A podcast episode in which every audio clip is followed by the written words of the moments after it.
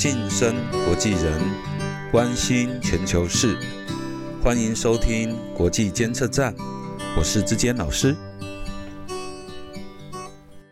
今天我们很荣幸邀请到一位美女学生，她是之前在我课堂上面表现很好的一位学姐哦。我们请到 Julie，Julie 你好。Hello，我是 Julie，那接下来该怎么办？你会紧张吗？是不是会特别觉得不一样啊？对吧？第一次录 Podcast 觉得有点紧张啦。啊，你就把它当做在上课就好了。只是你要多发问啊，在课堂上你不一定要发问，在这边你要多发问哦。好，那你发问吧。嗯好，就是那我们今天的主题就是读书会。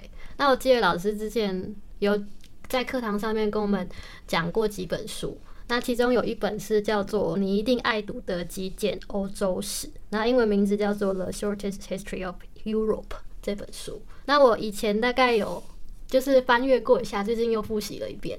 对，然后想要问老师，为什么我要推荐这本书？我不晓得你有没有注意到哈，Julie，这个书名呢，其实有一点骄傲了哈，用我们正统的话来讲，就有点臭屁。为什么？因为很少人可以敢自称说这就是最最短的了，对不对？哦，shortest，对啊，他敢说我写到这样已经是最短了，这个就是这本书的价值之所在。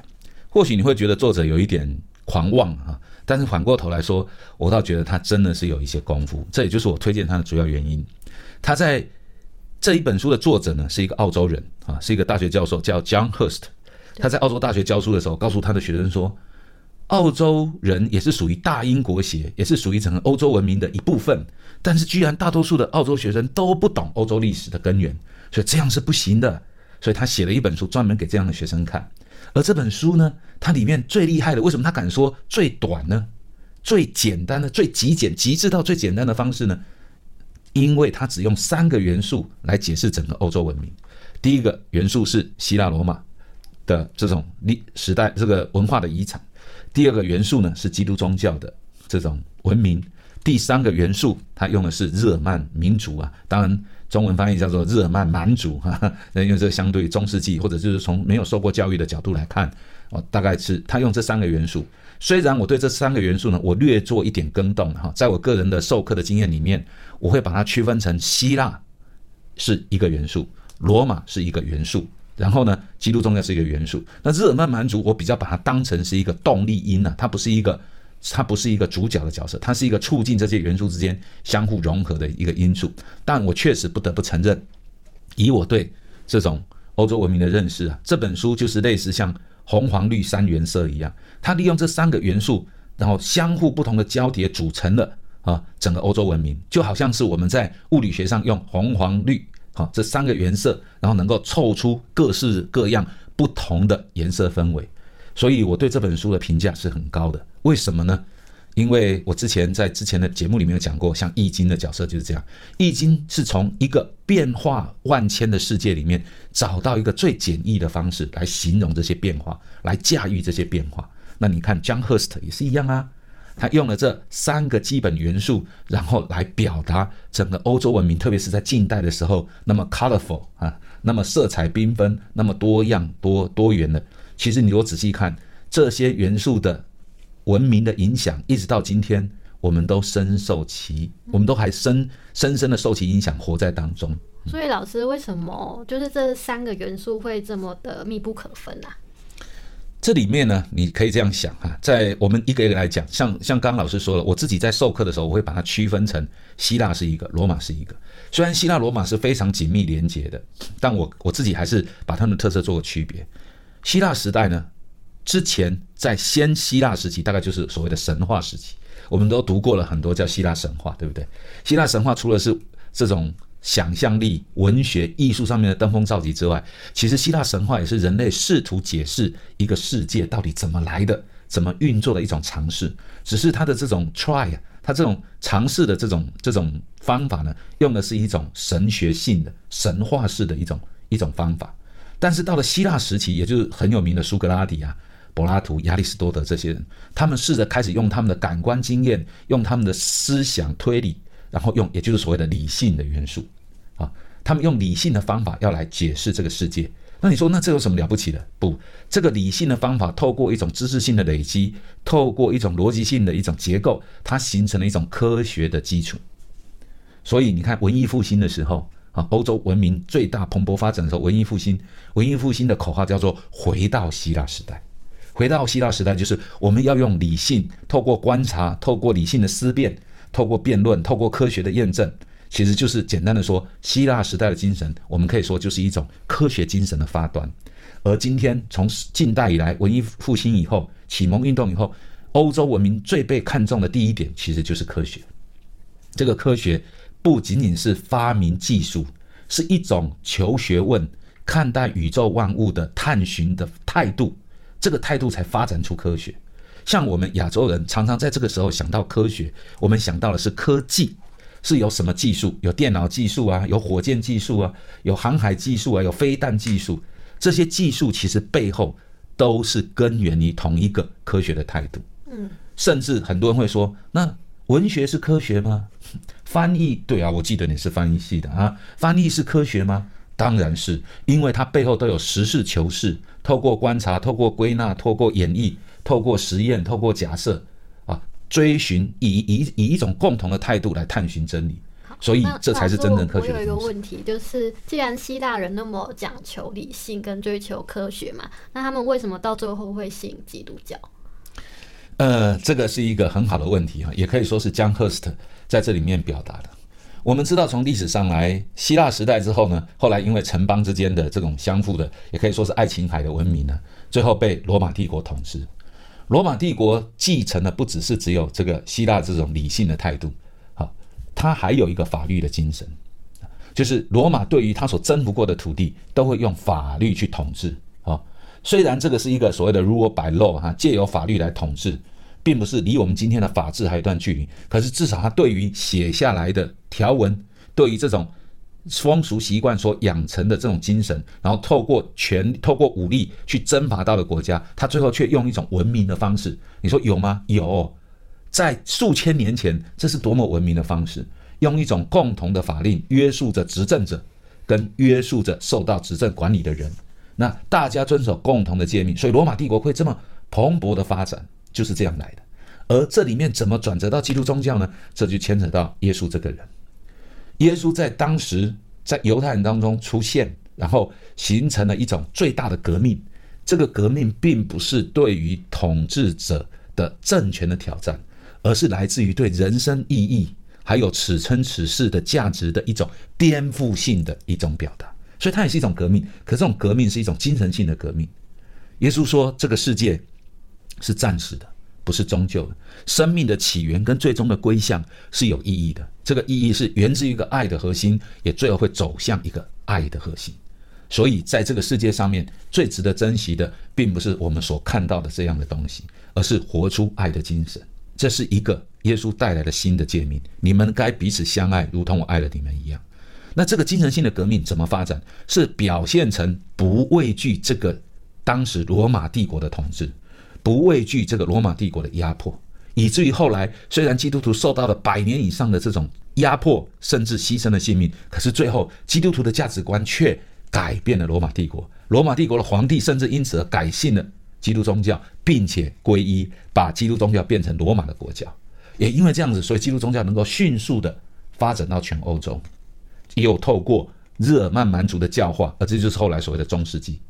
中世纪在我们今天看来是一个所谓的黑暗世纪。这个黑暗指的是什么？是由所谓的基督宗教这个一一个宗教和来引导来统治。可如果你从另外一个角度来说，这个黑暗时代也可以算是一个光明的时代，因为人知道自己从哪里而来，他们相信人是由上帝的创造而来，人知道这一辈子该做什么事，而且知道这辈子死亡之后该往哪里去。这种价值观、思想上的连贯是整个中世纪最核心的点。所以，生从何来，死往何去，此生该如何生活，这个在中世纪是完全连贯。也因此，这样的文明不仅仅取代了罗马帝国的地位，不仅仅后来成为延续知识教育，因为基督宗教同时融合了希腊的理性的精神，同时吸收了罗马的法律。然后在整个中世纪这长达千年左右的时间，逐渐融合为一，虽然后来因为神权上面的宗教的这种统治权过于扩大，甚至有些腐败受到挑战，可是从那个时候开始，譬如说举个例子，我们今天所谓的人权 （human right），你有学生的权利，虽然你是个学生，可是老师不能也不能做对你做不尊敬的事啊。今天国家再怎么强大，有钱人有权势的人也不能欺负任何一个升斗小民。这样的 human right 的根源是什么？其实就是源自于基督宗教里面说的，每一个人都是源自上帝所造，每一个人都有 the image of God，都是上帝的肖像，都是独一无二的存在。我们必须加以尊重。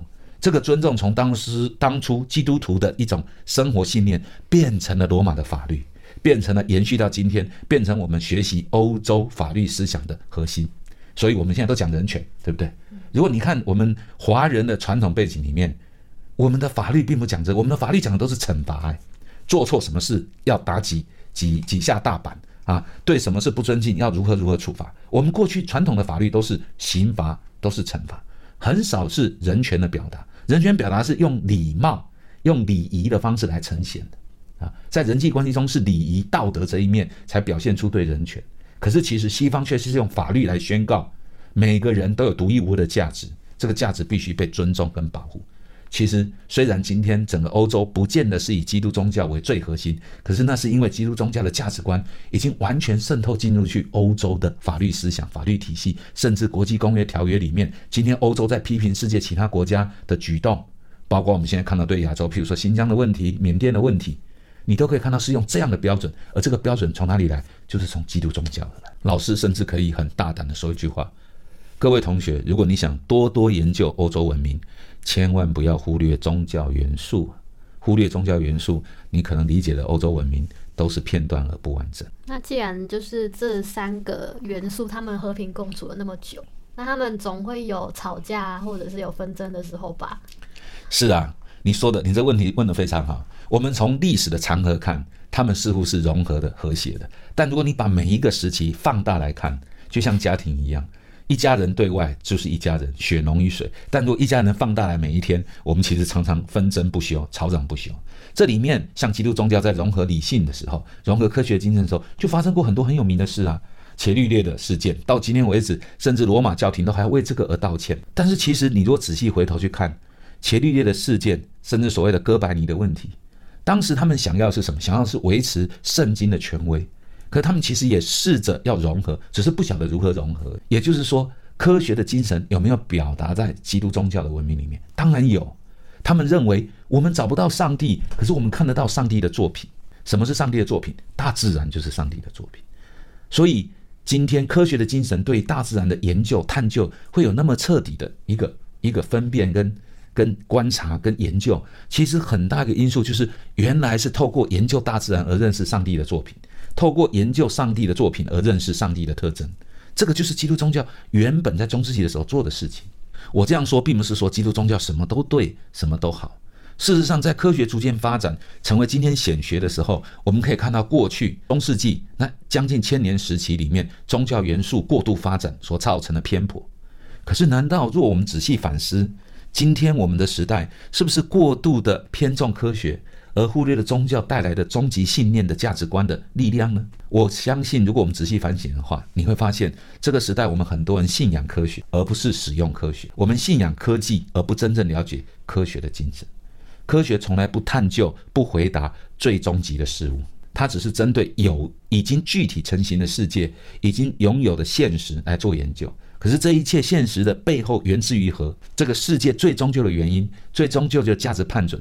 一直以来，在欧洲文明里面，都是由基督宗教去作为这个基础来提供的。这是譬如说，我举个例子，这是我们例如像五四运动，我们在学习整个西方文明的时候，很忽略的一个点。我们以为只要好好研究他们的民族，研究他们的科学就够了。可是，其实你现在回头来看，以我的研究，我会认为五四运动在整个华人文化的改造里面，就是缺乏对欧洲宗教信仰的这个作用的一种一种理解。使得我们这整个学习的过程中不完备，没有办法生根。你知道，基督宗教在整个欧洲文明文明里面有一个比喻，就像是一棵树的根一样。你从来看不到一棵树的根，你只看到它的树干跟枝叶，可是没有根，这个树干跟枝叶是活不了的。所以我希望今天的节目里面提醒听众朋友们，宗教迷信是不对的。这个我们今天都知道。但宗教在一个社会当中的作用力跟影响力，其实是远超乎我们的想象的重要。那欧洲文明里面，这个基督宗教的元素是一个非常重要的伦理价值的奠定者，一直到今天，甚至已经扩张到全世界。这一点值得我们深刻的去理解。